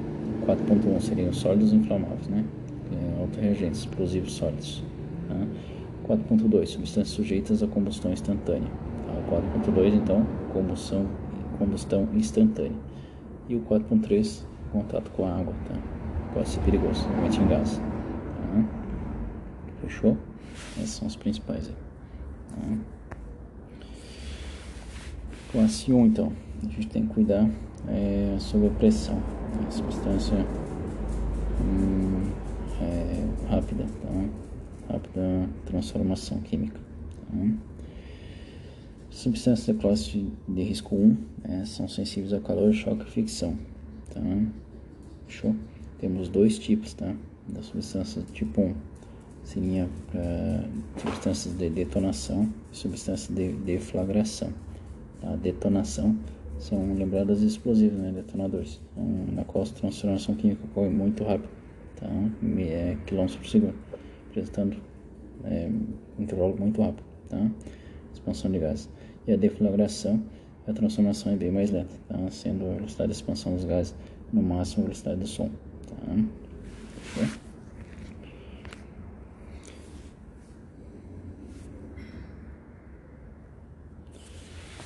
Aí nós temos uma capacidade ali de, de sobrepressão, né? Gerada, ela é medida em bar. O que, que a gente tem que saber? Que é, os catastróficos né? são 0,3 bar. 0,3 bar são catastróficos, beleza? Que são comprometimento de estruturas. Tá? É, 0,1 seriam os graves, né? Que não comprometem a estrutura. Né? 003 ruptura de vidros. Tá? 001 10% ruptura de vidros. Então que a gente tem que gravar catastróficos, graves e os vidros, né? Fechou? Pode salientar que 0,3 de pressão são 3 metros coluna d'água, beleza? Isso não, não provoca danos às pessoas, que o máximo é, o dano ali no né, organismo é mais comum homem causado por exaustão é a ruptura de tímpano, ocorre acima de 0,4, 0,4, né? É sobre pressão, tem que gravar isso aí também. Entendimento de ocorrências, né? Governo explosivos, daí tem algumas coisinhas, alguns cuidados, tá? É, classe 2, classe 2 gases, né? é um estado de matéria, no qual a matéria tem forma e volume variáveis. Tá? Tecnicamente, o gás é uma substância que a 50 graus Celsius tem uma pressão no vapor superior a 300 kPa, ou é completamente gasoso, temperatura de 20 graus Celsius. Beleza? Isso aí. Gases, temos os tipos né? permanentes, liquefeitos, dissolvidos, refrigerados. Tá? O que, que a gente tem que associar isso daí? Tá? Os permanentes não podem ser liquefeitos a temperatura ambiente, ou seja, são produtos com temperatura de ebulição bastante baixa, como o ar e o argônio. Tá? Esses são os gases permanentes. Tá? Os liquefeitos podem ser liquefeitos aumentando a pressão a temperatura ambiente de 20 graus Celsius, como o GLP, o cloro e amônio. Tá? Então, liquefeitos é perigoso. Tá? Dissolvidos, dissolvidos sob pressão em um solvente com acetileno tá? Dissolvidos, a gente tem também gases dissolvidos, né? E os gases permanentes altamente refrigerados, daí seriam o oxigênio, nitrogênio, tá? Gases permanentes armazenados à sua temperatura de ebulição. Ebulição passagem do estado líquido para os gasoso. Fechou? É isso aí, né? Para o gasoso. Ou vaporização, né? A gente chama de vaporização como oxigênio a temperatura é menos 183, nitrogênio 196, lembrando que é menos 150 graus no mínimo, tá? Esses gases para ser criogênicos. Essa classe subdivide em três subclasses, né? gases inflamáveis, não inflamáveis, né? E tóxicos, beleza? É, a primeira sendo 2.1 inflamáveis, 2.2 não inflamáveis e 2.3 os tóxicos, beleza? os riscos associados à classe 2, né? É, inflamabilidade, toxicidade, oxidação e corrosividade. Beleza? Tem vários riscos, né? Taxa de expansão, esse tipo de coisa. Né? A gente tem que tomar cuidado. É, tem que cuidar também que gases podem ser asfixiantes, né? tóxicos, né? É, assim, quando se tratar do vazamento em ambiente confinado, também deve-se monitorar a concentração de oxigênio.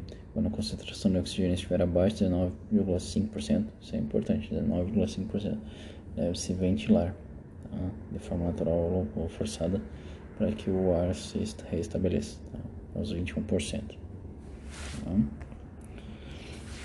gases criogênicos, que a gente volta a falar deles, são gases refrigerados para ser liquefeitos, devem ser refrigerados a temperatura inferior a menos 150 graus. Aí temos, por exemplo, hidrogênio, oxigênio. Tá? Riscos à saúde humana. O que, que a gente tem nesses gases aí? O enregelamento, tá? A temperatura, queimadura por frio. Tá? Pode causar amputação. Efeito sobre outros materiais, o simples contato pode danificá-los, né? pode fazer torná-los quebradiços. Tá? A temperatura de solidificação da água, por exemplo, é 0 graus Celsius, né? congela a água. Jamais se deve jogar água diretamente sobre um sistema de alívio, a válvulas de um tanque de criogênico, tá? porque eles podem é, reagir. Tá? Pois a água atuará como um objeto superaquecido, ou seja, desses menos 150 para 0 graus, 20 graus, 10 graus muito superaquecido, né? aumentando a formação de vapores e pressão interna no tanque. Tá? Intensificação dos riscos do estado gasoso. Tá? Então a gente tem uma intensificação, né? Então, é, o vazamento de oxigênio liquefeito, por exemplo, aumentará a concentração desse produto no ambiente, poderá causar a ignição espontânea de certos materiais orgânicos. Por tal razão, não devem ser utilizadas roupas de material sintético, nylon, sim roupas de algodão, beleza? Isso aí. Tem chance de combustão, né? Alta taxa de expansão e evaporação. Né? Por exemplo, nitrogênio ele gera 697 litros de gás. Tá? Então, é alta taxa de expansão. Tá? Fechou? A nuvem gerada pelo vazamento criogênico será fria, tá? invisível. Então tem que tomar cuidado com isso daí. Tá? Algumas coisas que devemos destacar, evitar entrar na nuvem, né? Se fizer utilizar roupas herméticas não porosas, tá? Luvas de amianto, tá? Utilizar jato de neblina para conter a nuvem e jatos para resfriar os tanques, tá? É, expostos ao fogo, tá? Evacuar grandes áreas, 600 metros, um exemplo, tá? é, e não apagar o fogo, é, a menos que o fluxo de gás possa ser estancado. Tá? Não apagar o fogo diz aqui. Tá? Atentar para estancamento do gás, mas se houver alguma dúvida, controle a estação até que um técnico da empresa chegue, né? Outra classe, classe 3, líquidos inflamáveis, tá? Então, os líquidos inflamáveis, nós temos alguns aspectos né, específicos, né? como por exemplo vapores inflamáveis, né, é, contendo sólidos soluções, suspensão que produz vapores inflamáveis a temperaturas de 60,5 graus Celsius, teste, né, vasos fechados 65 graus Celsius sem sair vasos abertos, normalmente refere ao ponto de fulgor, tá, aproximadamente isso, tá, os líquidos. Tá. Essa classe inclui também líquidos oferecidos no suporte e temperatura iguais, né, seu ponto de fulgor, substâncias transportadas oferecidas para transporte a temperaturas elevadas. Tá? Fechou? A gente tem alguns dados aqui, as propriedades assim, suas respectivas aplicações são descritas a seguir. Ponto de fulgor, flashpoint, né? É, menor temperatura a qual uma substância libera vapores em quantidade suficiente para misturar vapor ao longo acima da superfície propaga uma chama. É ponto de fulgor. Teste de contato com a fonte de ignição. Tá? considerando a temperatura ambiente de 25 graus Celsius, então, é um vazamento com produto com um ponto de fulgor de 15 graus Celsius significa que o produto nessas condições será liberado a vapores inflamáveis. Tá? Por outro lado, se o ponto de fulgor do produto for 30 graus Celsius, o líquido não estará liberando vapores inflamáveis. Fechou? Limites de inflamabilidade. Tá? Para um gás ou vapor inflamável queimar, é necessário que exista além da fonte de ignição uma mistura chamada ideal. Aí a gente tem o LI e o LSI. Tá? Mistura, mistura rica e mistura pop. Tá? A gente deve considerar isso. Atualmente existem equipamentos conhecidos como explosímetros, capazes de medir essa porcentagem. Tá? É importante lembrar então que equipamentos de medição devem ser é, intrinsecamente seguros. Tá? Além do ponto de fulgor e do limite de inflamabilidade, né, outro fator relevante a ser considerado é a presença de possíveis fontes de ignição. Isso a gente tem que cuidar. São, ali tem na apostila cigarros, faíscas por atrito e a eletricidade estática. Tá? Toma cuidado com essas coisas. Tá? Atenção especial deve ser dada à eletricidade estática, uma vez que é fonte de ignição de difícil percepção. Tá? Classe 4. Sólidos inflamáveis. Tá? A gente tem isso daí a classe 4, as subclasses então. A gente tem como 4.1 sólidos inflamáveis, eles mesmos, é, sólidos combustíveis que por atrito possam causar fogo ou contribuir para tal, substâncias autorreagentes que possam sofrer reação fortemente exotérmica e explosivos sólidos, né? Por exemplo. A facilidade de combustão será tanto maior quanto mais finamente, devido ao material. Fechou? Sólidos. É, exemplos aí são o enxofre, né? 4.2 né? Combustão espontânea. Nessa sublimentação, caso dos produtos que podem se inflamar em contato com o ar, mesmo sem presença de uma fonte de ignição. Tá? Devido a essa característica, os transportar a maioria recipiente é com atmosferas inertes ou submersas em querosene ou água. Tá? Então, 4.2 são submersos. Tá? Quando acontecer isso, tem que focar no acidente com esses produtos, tem que focar nesse cuidado do vazamento tá? imediatamente. Tá? Lembrar produto manter constantemente úmido, tá? Então, se acontecer, tem que jogar água. Tá? Exemplo, esse produto fósforo branco. Tá? Produto perigoso quanto molhado. Esse é muito importante também. 4.3 não se deve jogar água. Tá? De maneira geral, os produtos dessa classe liberam gases tóxicos ou irritantes quando entram em combustão, tá? principalmente substâncias. Fechou? Tem que cuidar. Classe 5. Substâncias oxidantes peróxidos orgânicos. Tá? Daí nós temos as substâncias oxidantes na 5.1. Um oxidante, embora não sendo necessariamente combustível, pode, em geral, por liberação de oxigênio, causar uma explosão de outros materiais. Tá? É, outro aspecto a considerar é a grande reatividade dos oxidantes com compostos orgânicos. Geralmente, substâncias são vigorosas e ocorre, ocorrendo grandes liberações de calor. Tá? Show? Fogo. Tá? Com o aumento da concentração de oxigênio e o aumento da taxa de combustão de um produto, a quantidade necessária para a queima será menor, ou seja, o Li é reduzido. Tá? Substâncias peróxidos orgânicos. Peróxidos orgânicos são agentes de alto poder oxidante, sendo sujeitos a decomposição explosiva, queima rápida, sensibilidade a choque ou atrito, reação perigosa com outras substâncias e pode causar danos aos olhos. Tá? Pode causar danos aos olhos. A gente tem os peróxidos orgânicos, fechou? É, quando houver necessidade de conter produtos oxidantes ou peróxidos orgânicos, deverá ser considerado que a maioria deles poderá reagir com matéria orgânica e que, portanto, as ações de contenção e absorção não poderão ser utilizadas terra ou serragem. Show, material compatível. Nesse caso, recomenda-se a utilização de materiais inertes como, ou umedecidos, como areia. Tá? Um dos métodos mais utilizados e eficientes para redução dos riscos oferecidos por produtos da classe 5 é a diluição em água. Tá? Diluição em água, então. Tá? Substâncias tóxicas e infectantes. Né? Classe 6, né? temos os 6 pontos tóxicos. Cuidado com né, as três formas de contato, né? Inalação é a via mais rápida de entrada das substâncias no interior do nosso corpo. Vai para o pulmão, né? Válvulas pulmonares. Fechou? Apresenta no adulto 80, né? 80 metros quadrados.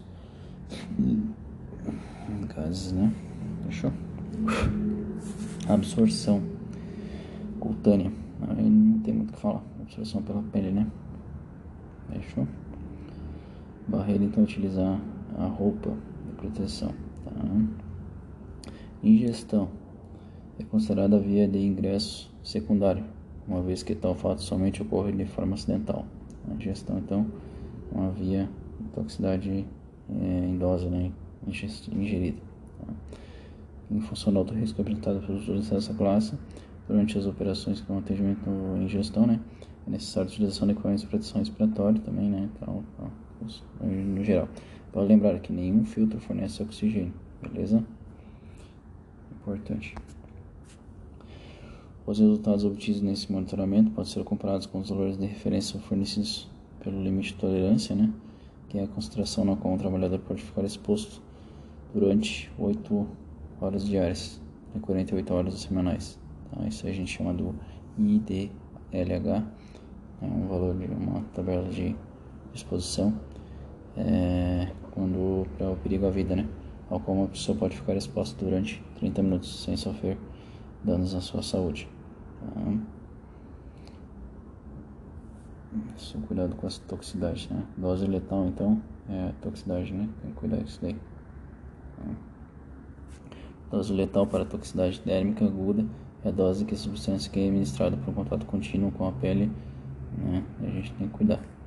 Tá?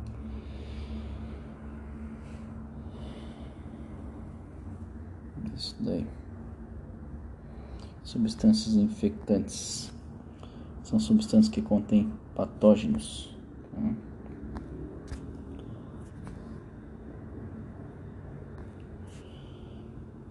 Estejam é, ou estejam sobre suspeita razoável. Patógenos são micro-organismos. Tá? Dá isso daí então.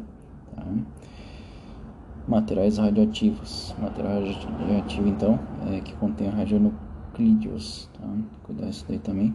É, além da resolução sub 232, né, substâncias devem ser, são observadas também pelas normas da CNEN, Comissão Nacional de Energia Nuclear.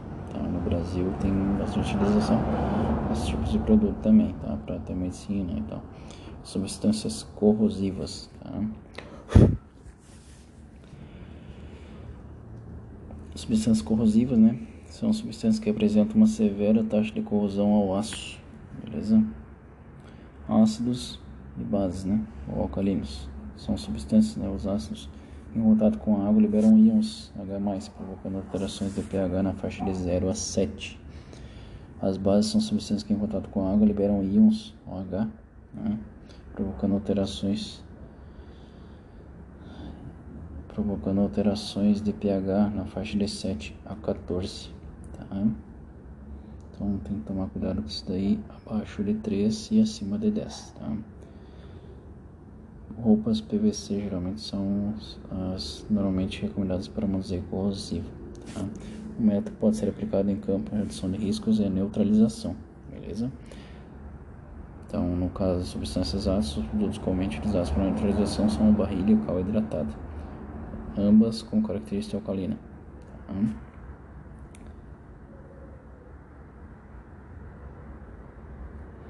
Neutralização é uma das técnicas, tá?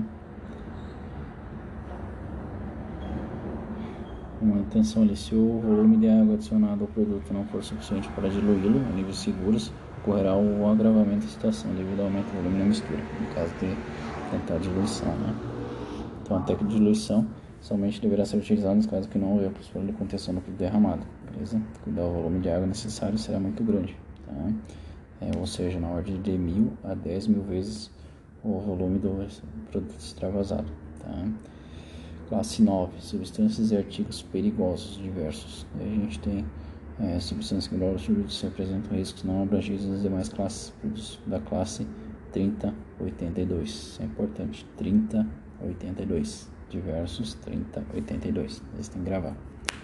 3082. Tá.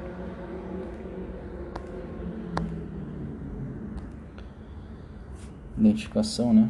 Dos produtos perigosos, formas de identificar os produtos. A gente tem aí as instalações das, das, das normativas, né? Das placas, do, placa de roda de segurança e a rótulo da ONU e a placa painel de segurança. Tá?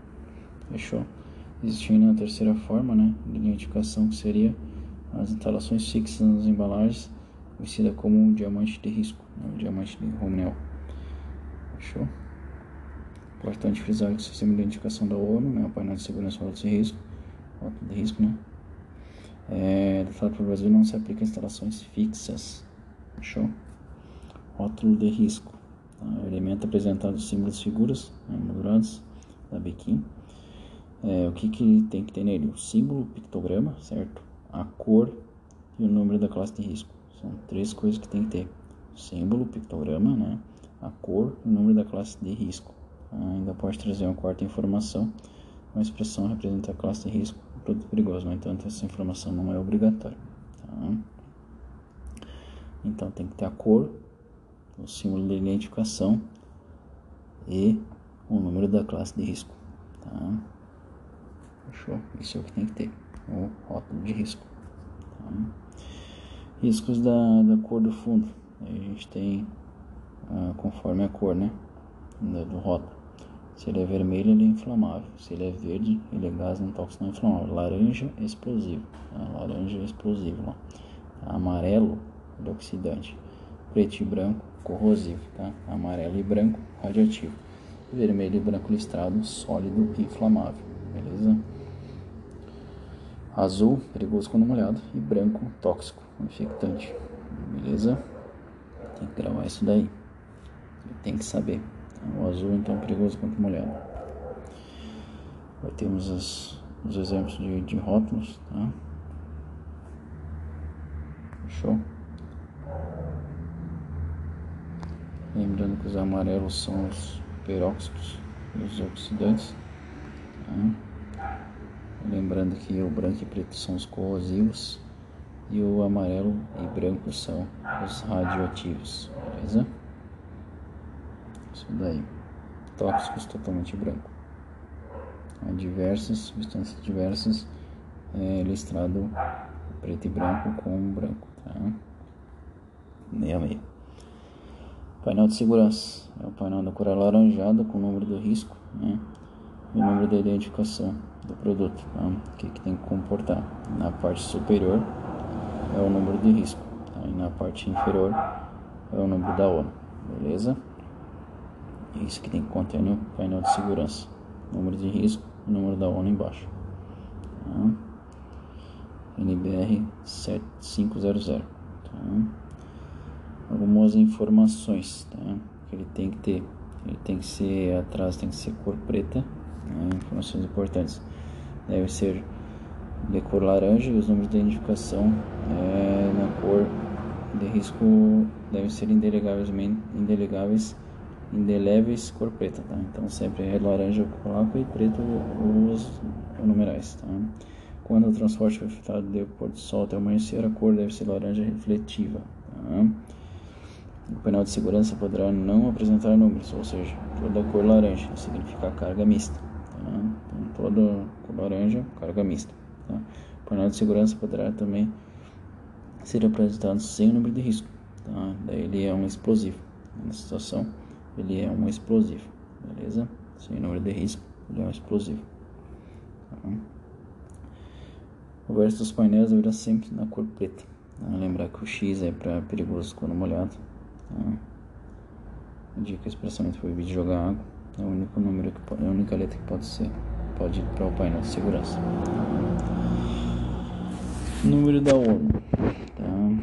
É, número da ONU é quatro organismos padronizados pela ONU. Tá?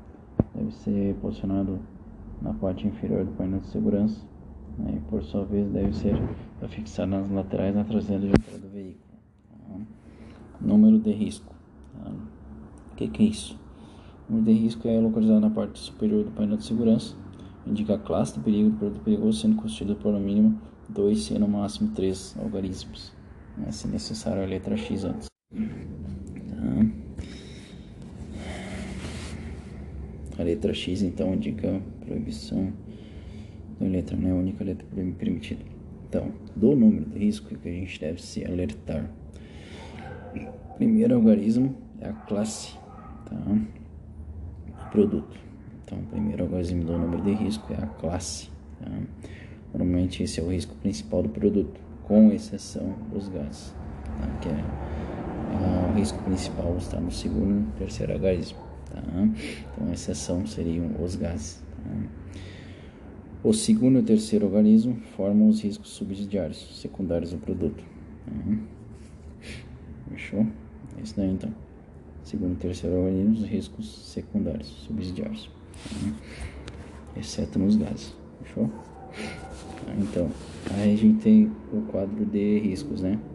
Aí a gente tem os números, o que, que ele significa no primeiro organismo ou no segundo organismo, terceiro. Tá?